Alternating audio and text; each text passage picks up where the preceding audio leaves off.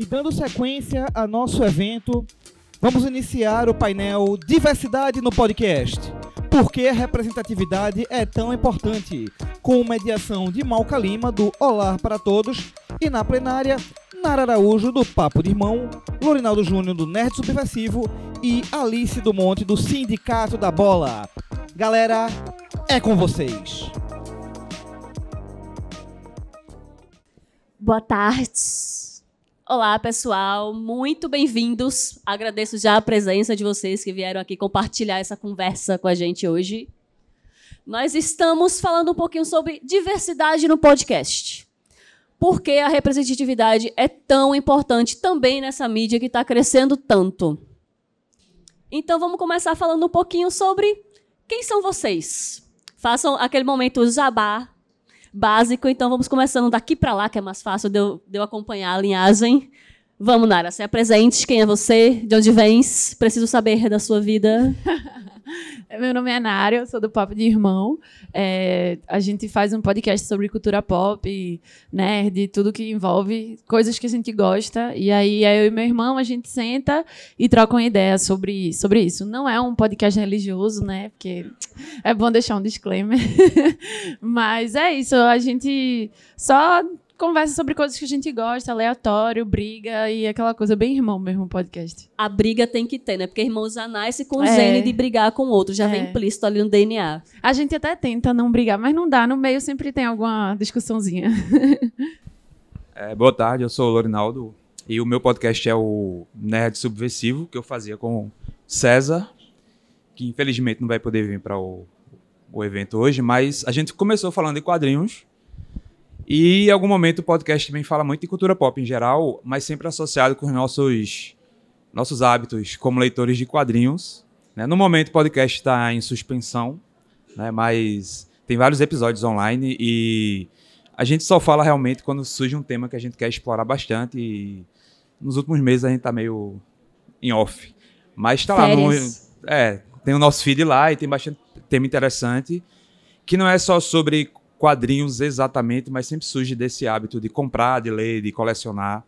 E aí nós dois sempre batendo papo também sobre essas questões pertinentes ao universo dos quadrinhos. Oi, gente. Funciona. Eu sou a Alice, sou do Sindicato da Bola. É um podcast sobre futebol e política, as duas coisas juntas, que a gente cresce ouvindo que as coisas não se misturam, né? A gente fez questão de misturar, porque somos engajados em política e em futebol também. É, sou eu e mais seis, eu acho. É, somos sete no total. É, a gente fala sobre futebol, um programa na semana sobre futebol e a cada 15 dias um programa sobre política no futebol. É, enfim, coisas religiosas que tem a ver com futebol, é, acontecimentos, exemplo. Não sei se todo mundo, se, se alguém que está aqui curte futebol, mas ontem teve o jogo Bahia e Fluminense e foram os dois únicos técnicos negros da Série A. E aí, tipo, a gente tá pensando em fazer um programa sobre esse tema e tudo mais. Então, são sempre coisas políticas, sociais, etc., relacionadas ao futebol também. E é isso. É, semanalmente a gente tem um programa, que é o Carlinhos Bala, o nome do quadro é esse, não podia ser diferente. É, é futebol pernambucano, né? E de 15 em 15 dias o Eduardo Galeano, que é sobre futebol e política. É isso. Pegou assim, não, a gente não discute política, religião e futebol. Aí vocês pegaram tudo, tudo e jogou fez, não, a gente vai discutir. Discute, sim, é. Agora, assim, por que vocês escolheram o podcast como mídia? Exatamente porque ele se encaixou para cada um de vocês na, na atualidade. É, então, Pedro, no painel anterior, falou um pouco já da nossa. como a gente veio ao mundo. Mas foi muito de tipo. Eu acho que o podcast ele tem muito mais liberdade do que as outras mídias. Eu acho que o YouTube, ele, depois de um tempo, ficou um pouco engessado. E aí você tinha que ter um certo nível de qualidade de imagem, um certo nível de estilo de fala, um certo, sabe? Tipo, virou uma coisa mais engessada. E o podcast, ele é muito livre. Quando começou, tipo, a gente se sentia mais confortável em sentar e gravar uma conversa só de nós dois, sem nenhuma obrigação de, tipo, ser engraçado ou de que ter que ter alguma coisa assim. Tipo, era só uma discussão de nós dois. E quando a gente foi pesquisar né, mais sobre o podcast e tal. Até porque eu não escutava podcast quando a gente teve a ideia de fazer o podcast. E aí a gente, velho, vamos escutar. E os podcasts de entretenimento, que era o da nossa área, eram muito assim, tipo, os amigos sentavam e discutiam o que achava do filme que saiu, discutiam o que achava da série, discutiam o que achava das coisas.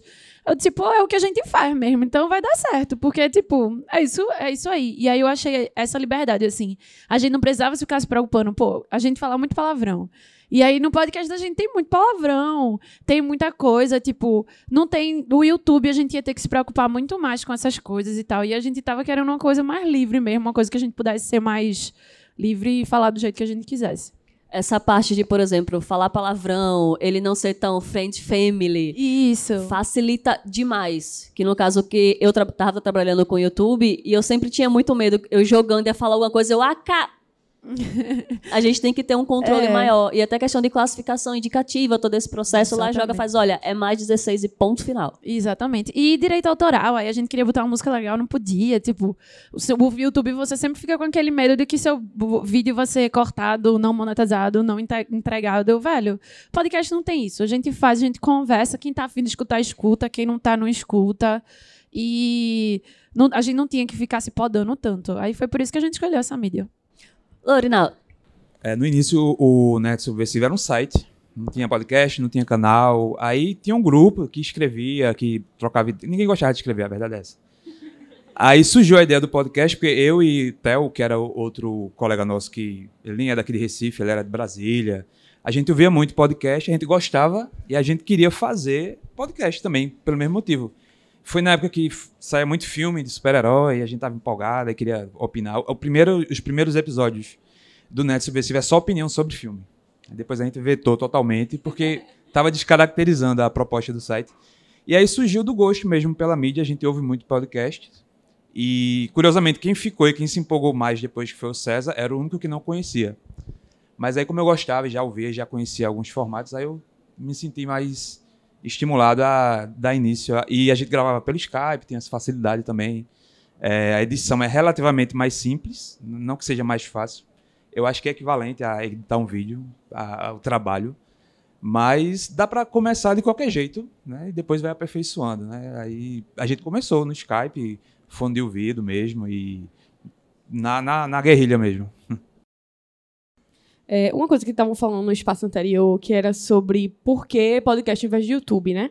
E aí tem uma coisa que foi massa, não sei quem foi que disse, não lembro, que é sobre a, o Facebook é, pedir a gente, né, montagem de cenário. A gente precisa, é, enfim, tá minimamente apresentável, né? Porque, por exemplo, já gravei várias vezes de pijama. Ah, eu também. Né? Na cama, jogada de qualquer jeito e tal. E, Exatamente. E o YouTube é essa coisa mais engessada, né? A gente precisa ter uma, uma, uma um cuidado maior com a qualidade do que a gente produz. Embora o podcast também peça isso, né?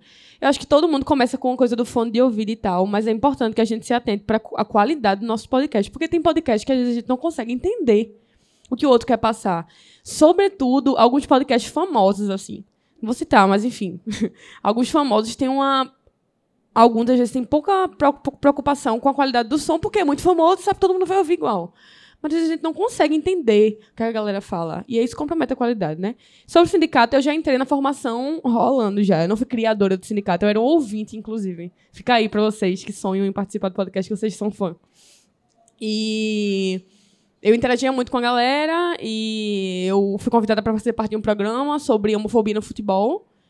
E a partir disso aí rolou um feeling, as meninas me convidaram e eu entrei. Mas é isso, assim, eu acho que o podcast é uma coisa mais livre. Você consegue fazer de uma forma mais despojada. Então, aquela coisa, por exemplo, você pode também gravar em qualquer lugar.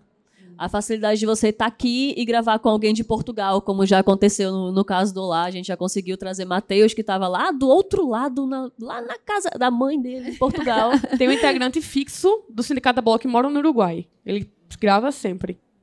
E isso é realmente poder trazer pessoas de longe. Você quer trazer um convidado, aí faz, não, o cara é lá de São Paulo. Não, pô, entra aqui, naquele dia a gente consegue gravar e tal, já facilita muito a vida para trazer conteúdo para o público. Aonde vocês querem chegar com o podcast de vocês? Qual é o objetivo de vocês com ele? O que vocês querem passar para o público? Porque, assim, são temas bem diferentes, escolhendo pessoas realmente bem diferentes para esse painel. Aonde você quer chegar? Qual a informação que você quer passar? Então, é, o podcast da gente, a gente começou com o filme de Mulher Maravilha. E que. Divino. Foi. E meio que foi planejado, assim. Não foi planejado, mas de certa forma foi um, um feeling muito grande. Porque eu sempre gostei de pop, de cultura pop, de música pop e tudo muito pop. E a minha vida inteira eu sempre escutei que era coisa banal, que não prestava, que, tipo, era porcaria. E eu sempre ficava revoltada, porque, pô, porque pra mim faz tanto sentido isso? Tipo, porque um filme, por mais simples que seja, passa uma mensagem tão massa pra mim é porcaria. E aí, é, eu sempre me senti muito assim, né? Pô, eu quero fazer as pessoas entenderem, de certa forma, que a gente pode tirar o de bom nisso. E, tipo, eu e Pedro, a gente discutia muito quando era mais novo por causa disso. Porque ele tinha um estilo muito diferente do meu. E a gente brigava, não, porque, ah, ele, isso é uma porcaria. Eu, não é uma porcaria. E aí, tipo, a gente, é, tipo, começou, a gente conversava tanto sobre isso, que quando a gente cresceu, os nossos gostos até começaram a ficar parecidos. Porque a gente discutia tanto. Aí eu fiz, pô, se deu certo comigo com ele, porque a gente não leva essa discussão para um lugar maior, assim. E a gente sempre teve vontade de fazer isso.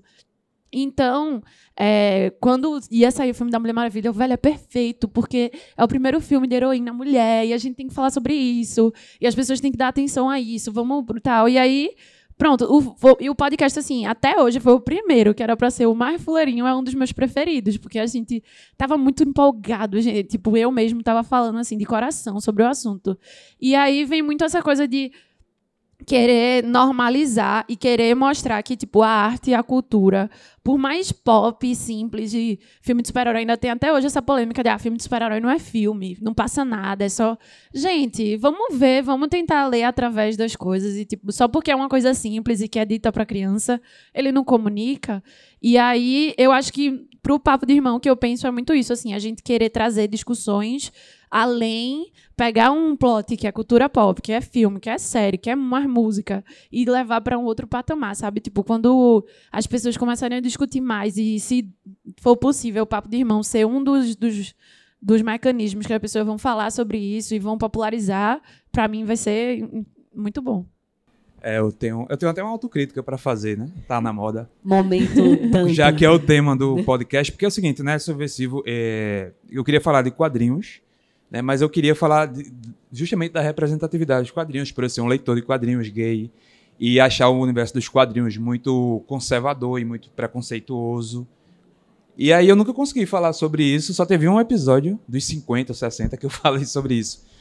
E aí no início a gente falava muito, como eu disse, sobre os filmes. Né? Sai um filme, aí ah, essa semana a gente vai falar do gibi que, que inspirou o filme, semana que vem a gente fala do filme. E eu percebi que eu estava caindo na lógica do lugar comum, que não era o que eu queria. Né? Porque já tem muitos bons podcasts falando sobre isso. Quando eu comecei a gravar sozinho com o César, foi que a gente, apesar de não ter trazido a representatividade, essa questão, mas a gente começou a falar de temas que eram menos comuns também. Então a gente falava sobre nós dois colecionadores compulsivos, consumistas. A gente fez um, um programa que ele saiu totalmente de, pensativo, deprimido, sobre será que vale a pena comprar tanto e não ler? Porque a gente não lê o que a gente compra. Então, hábitos de colecionadores de quadrinhos, por exemplo, a gente começou a problematizar de uma forma legal, né? Por que, é que super-herói tem que ser adulto se ele foi criado para criança, né? Que até o Pedro participou com a gente. É... Por que, que tem que legitimar meu gosto pelo Batman e ele não pode continuar sendo bobão? Por que, que ele tem que ser realista? Então a gente começou a problematizar essas coisas e aí acabou. É por isso que a gente não está mais gravando no momento, porque não tem mais nenhum, nenhuma ferida para botar o dedo, por enquanto. Então a gente debate coisas legais que não é para falar mal do leitor de quadrinhos. Mas é para também pensar um pouco além do só elogiar e só dizer que é bom. E a gente procurou manter essa linha. Por isso que é, eu coloquei o nome de nerd subversivo na época. Mas eu não consegui ser tão subversivo.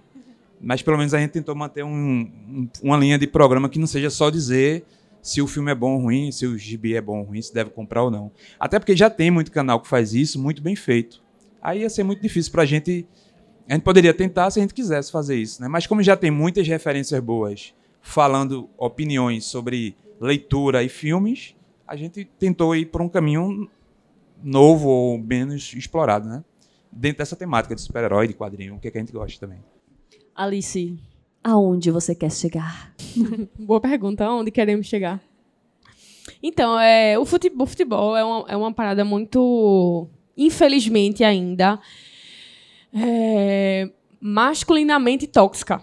Não é que ser masculino é uma coisa ruim, né? Mas ser tóxico masculino é um, é um ambiente muito másculo, de virilidade masculina e de reprodução de preconceitos e homofobia pra caramba, LGBTfobia, né, no geral, né, pra caramba, é, machismo, meu Deus. É, eu cresci vendo como mulher dentro do estádio, criança. É, eu lembro de um familiar meu pedindo para eu descer, correndo a arquibancada. Eu sou alvirrubra, doente, é, pedindo pra eu descer a arquibancada e xingar a bandeirinha de puta. E, tipo, eu era criança, 9 anos, sabe? Mas eu fazia porque pra mim era legal fazer isso, enfim. É um ambiente que você cresce é, aprendendo que ali você pode fazer tudo que você quiser. Porque ali é ali. Tudo bem. Você está sob efeito de fortes psicotrópicos, não. Sob efeito de fortes emoções, né? Por causa do futebol. E aí a gente fez, a gente faz parte do sindicato porque a gente quer construir um, uma, uma, uma mídia que fale sobre futebol e que seja livre desses tipos de vícios é, que expulsem mulheres e LGBTs de futebol. Eu sou mulher, eu sou lésbica e eu, eu quero me sentir bem falando sobre futebol. Eu quero que o ambiente do futebol seja um ambiente bom para mim, convidativo. Porque meus amigos gays não vão pro estádio de futebol? Porque eles não gostam de futebol. Porque minhas amigas lésbicas também não. Porque quando eu tô numa roda de amigos e amigas LGBTs, ninguém entende sobre futebol. Alguma coisa isso quer dizer. Não é à toa que muito mais heterossexuais consumem futebol do que LGBTs, né? E isso, o motivo disso é porque esse espaço nos é negado.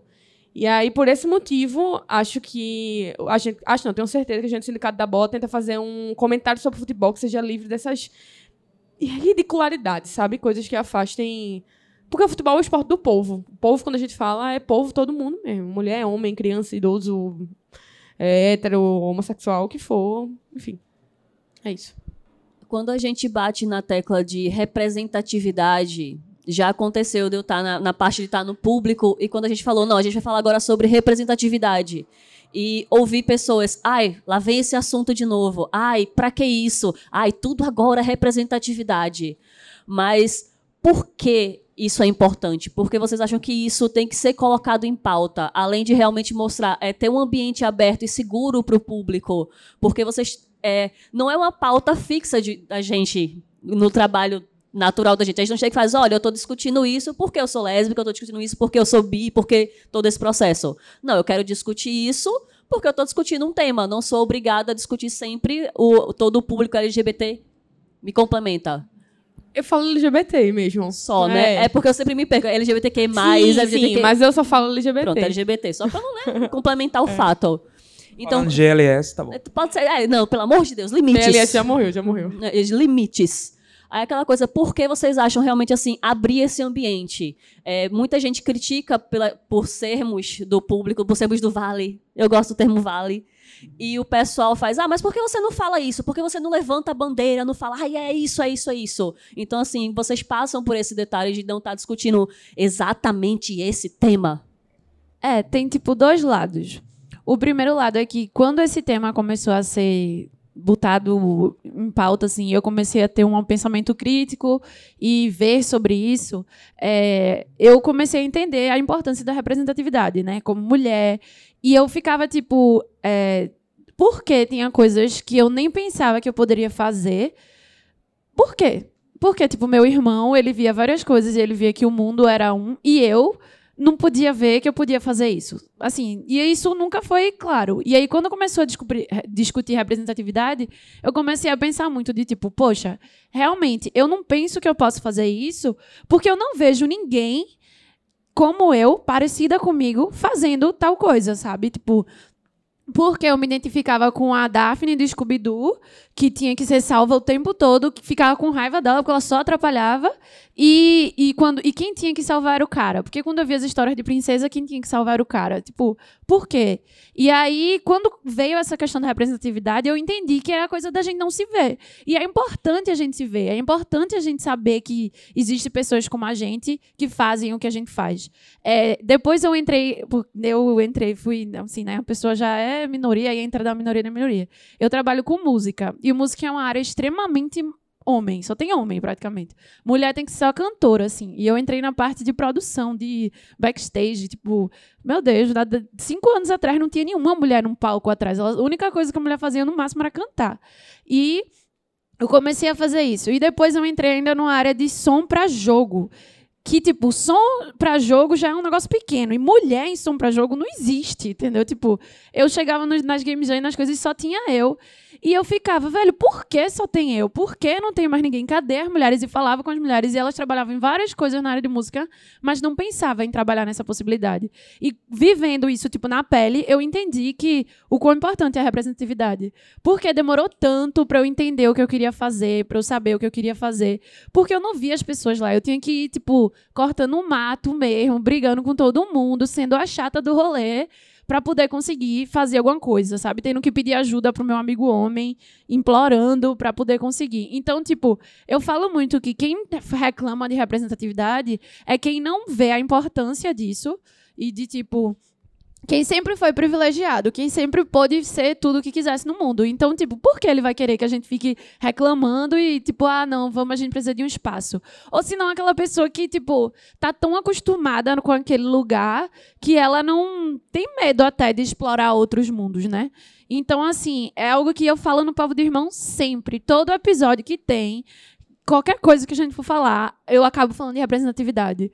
Porque, tipo, no final do dia é muito isso de é, se uma mulher lésbica ela vê é, um, um, filme de romance, porque hoje em dia tá, tipo, tem altos filhos de filmes de romance de casal homem gay, mas não tem muito de mulher lésbica. Você não vê, tipo, um Love Simon de mulher lésbica, você não vê, tá ligado? Então, tipo, é, cadê? Por quê? Quer dizer o quê? Que mulher lésbica não pode se apaixonar e ter um amorzinho, isso é uma coisa adolescente, ser bonita e infantil. E, por quê? Tipo, e essas discussões a gente tem que falar e tem que estar tá sempre batendo na tela. É chato, é chato, mas a gente tem que falar.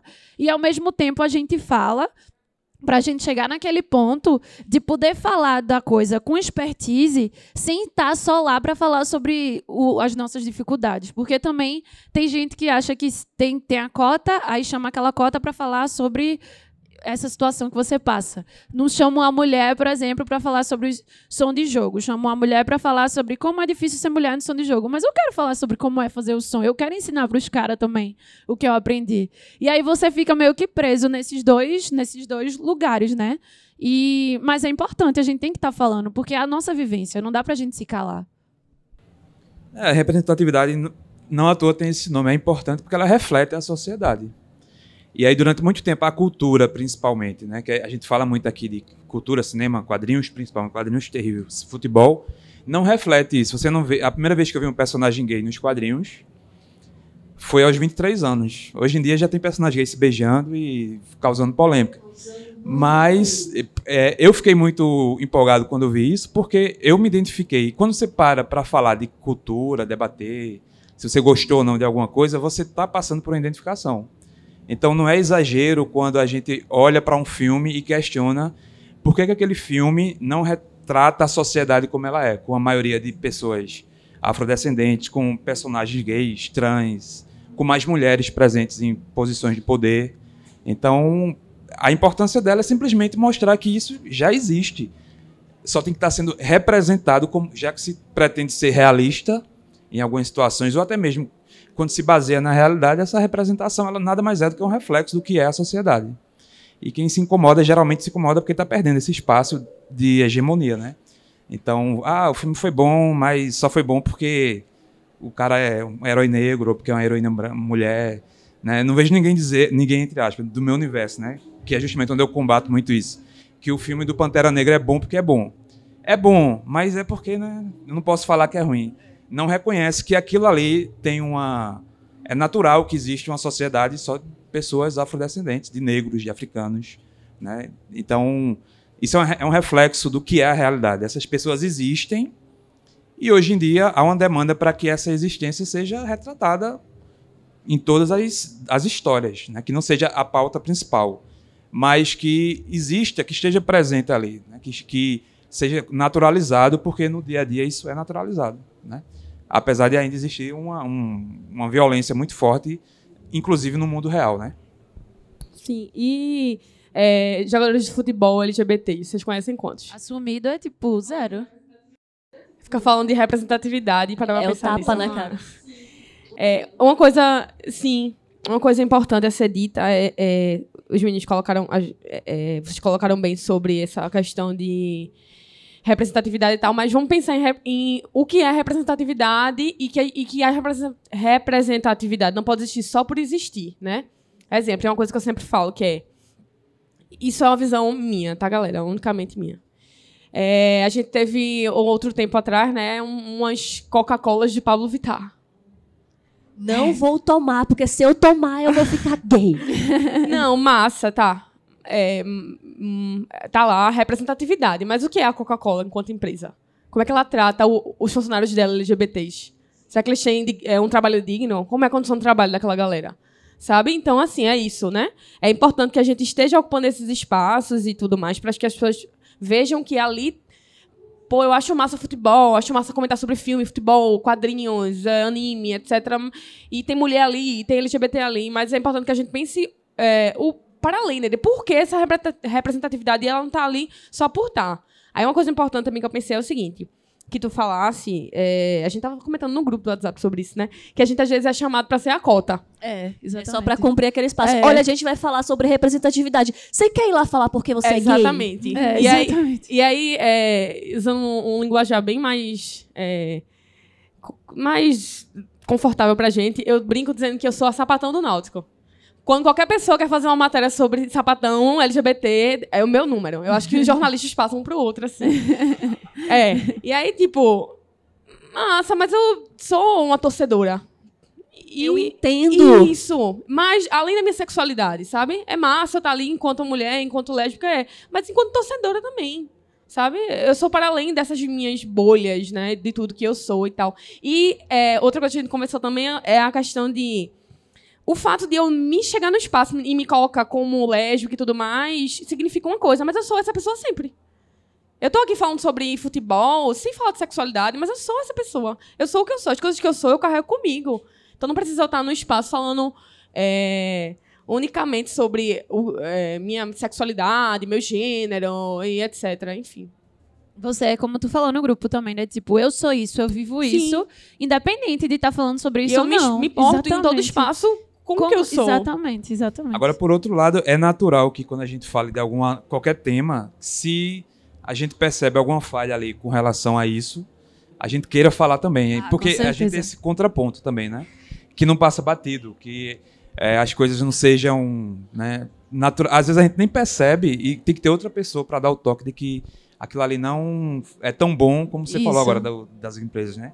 Nenhuma empresa está sendo legal, né? A Netflix não faz séries Sim. né, para adolescente ou para É, isso. LGBT porque é legal, é porque dá É, público, e- é, pop. É a coisa Né? do consumo, né? Mas essa que visão assim, é é, importante. massa, mas a gente precisa estar sempre atento em como essas coisas estão Você não pode só assistir Exato, e exato. engolir, tipo, não pensar criticamente Exato. sobre Porque eu vi um, um quadrinho hoje na internet de um- feito por uma mulher trans e, e tem muitas obras em quadrinhos, por exemplo, que representam mulheres trans, né? Na DC Comics tem uma, por exemplo, na Batgirl. Mas ela fala, é, para vocês a gente só é um personagem, porque na vida real tem mulher trans que Exatamente. está sendo expulsa de ônibus ainda aqui em Recife. E, e as pessoas é fingem trans. que não estão vendo isso. Pois né? é, mas assim, é legal ver na série. Algumas até conseguem entrar na série como atrizes. Mas, por exemplo, a série trans mais famosa, né? O protagonista saiu da série porque estava assediando elas. É, né? exatamente. Então, é bom que tenha o contraponto. A pessoa realmente que se sente representada, ela que vai dar mais, uma visão melhor. É, E é inevitável a gente querer apontar se aquilo ali é legal ou não. Assim, É. o tema não sai da gente. isso. Mas é bom que a gente também controle um pouco esse tema. Será que a gente quer falar disso o tempo todo? Ou será que tem um momento que é melhor, é melhor falar sobre isso, que é um momento mais sincero, né? Mais E é uma coisa verdadeiro? assim, a gente, por a gente ser isso, a gente vai falar sobre isso. A gente não tem como não ver uma coisa ali, tipo, muito escrota e passar, tipo, ah, não.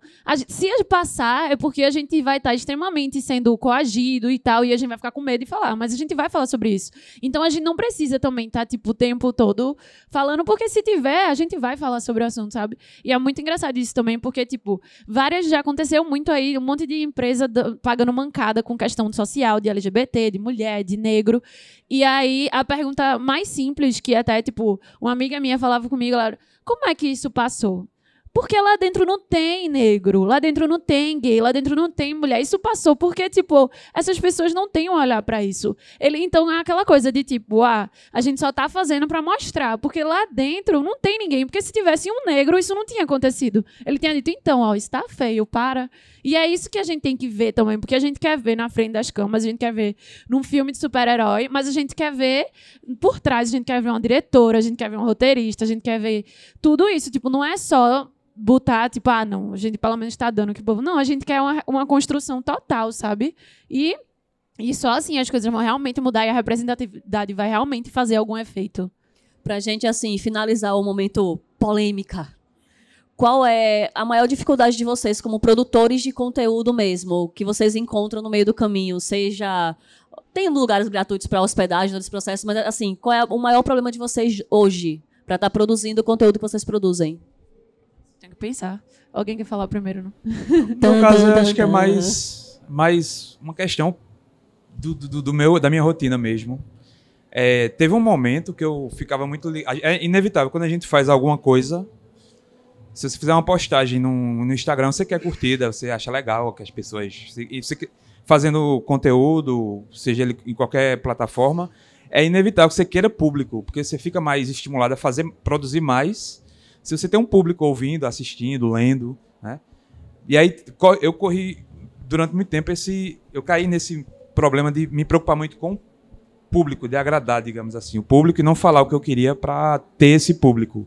Depois eu desencanei e comecei a fazer o que eu gostava mesmo, falar do que eu gostava, do jeito que eu gostava e eu não senti mais essa dificuldade. Acho que o problema tecnicamente para mim mesmo é fazer tudo sozinho, né? Assim, é gravar, editar e ter tempo e cumprir um prazo. Então acabou ficando mesmo como um hobby, e como todo hobby, eu tento manter, mas sempre que é possível. É, mas eu, honestamente, eu não acho podcast algo muito difícil de fazer. Tem as questões técnicas de gravar bem, de editar, mas quando você aprende, é só ligar o, o, o rec e deixar rolar mesmo. Só vai. É. Assim, eu. É, tipo, a única acho que a dificuldade que a gente tá tendo muito no Papo de Irmão é muito a questão de divulgação. Eu acho que, tipo, a gente, no, na, nas nossas redes sociais, se a gente não pagar, vamos assim por dizer, a gente não tem. Então, tipo, um, é um pouco frustrante isso, porque a gente se empolga para fazer todo o conteúdo, estuda, vai, se preocupa para editar bom, para ficar com som legal, para não falar besteira e não sei o quê. E aí a gente posta e, tipo, nos próprios, nossos próprios seguidores, eles não recebem, sabe? Então, eu acho que no momento, a maior dificuldade que a gente tá tendo é, tipo, tentar meio que manipular esse algoritmo do Instagram, do Facebook, para fazer com que mais pessoas saibam que a gente tem esse esse que a gente tá apostando coisa, né?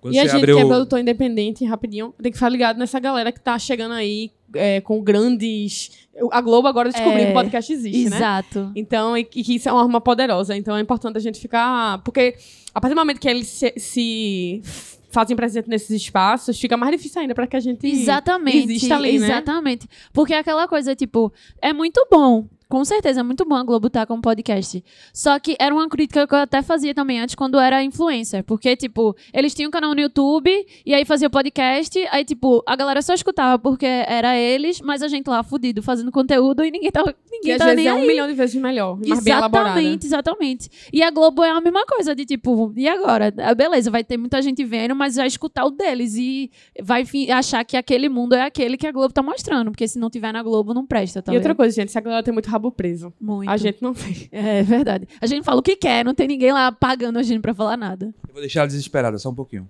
Você abriu o iTunes. Não você, faz isso comigo. Você abriu o iTunes e você vê 500 podcasts, tudo do B9, por exemplo. É, então, assim, tem uma, também uma hegemonia nessas plataformas. Exatamente. Divulgação é complicadíssimo. Foi ele, foi ele, não fui eu, não, hein? Agora, aquele momento, vendam um jabá de vocês, dá aquele momento onde encontram vocês, como é que acha vocês?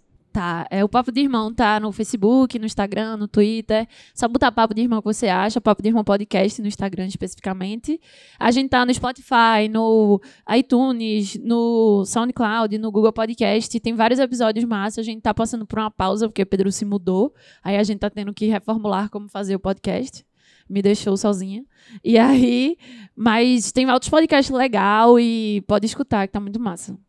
Também no iTunes, no qualquer aplicativozinho de podcast e no Spotify tem o Neto Subversivo. E o bom é que muitos dos programas que a gente gravou, eles não têm, eles não são perecíveis, né? Falando sobre filme, de, então você ouve e são temas que são atemporais, assim, dá para ouvir, curtir e pensar a respeito em qualquer momento. Por isso que a gente não está produzindo, mas também não está muito apreensivo. De cada bola tá em todas as redes sociais. É, a gente tá em todos os podcasts, acho que exceto Deezer, mas Google Podcasts, iTunes, Spotify. É, a gente também tem muitos episódios atemporais, os Eduardos Galeanos, que são os sobre política. Então tem sempre um episódio lá que é uma pauta massa. E é isso, a gente faz programa semanalmente, às vezes dá algum erro e não, e às vezes a gente faz de 15 em 15 dias o Eduardo Galeano, que é a discussão de futebol e política. Então é isso, pessoal. Procurem conhecer os veículos daqui, procurem valorizar os produtores de conteúdo da Terra. A gente tem mais de 20 produtores de podcasts aqui, então procurem conhecer nas redes, conheçam e aproveitem.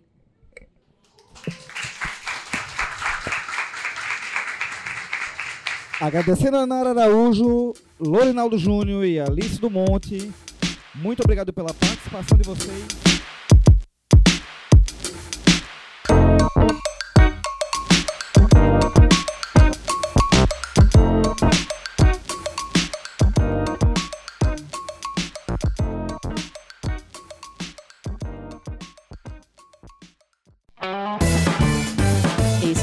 Podcast é uma produção Olar Podcasts.